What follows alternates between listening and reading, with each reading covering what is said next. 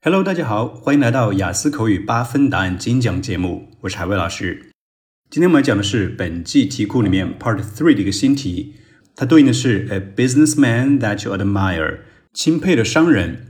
今天要讲的题目是 What do you think of the relationship between companies and customers？你怎么看待公司和客户之间的关系？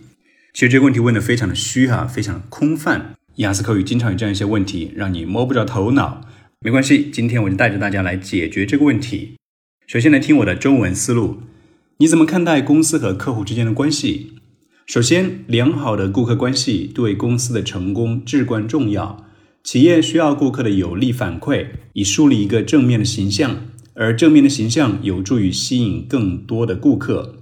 其次，他们之间的关系也可以非常脆弱。我的意思是，一件残次的产品。或者公司的一个不当言论，就可能意味着与许多客户关系的终结。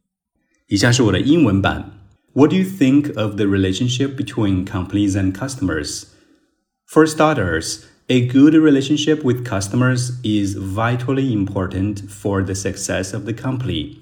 Companies need favorable feedback from the customers to establish a positive image which in return can help attract more customers.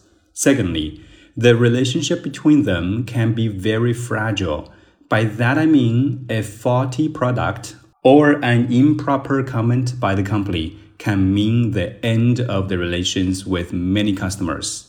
想要获得本期答案的文稿，请留意本期节目的文本。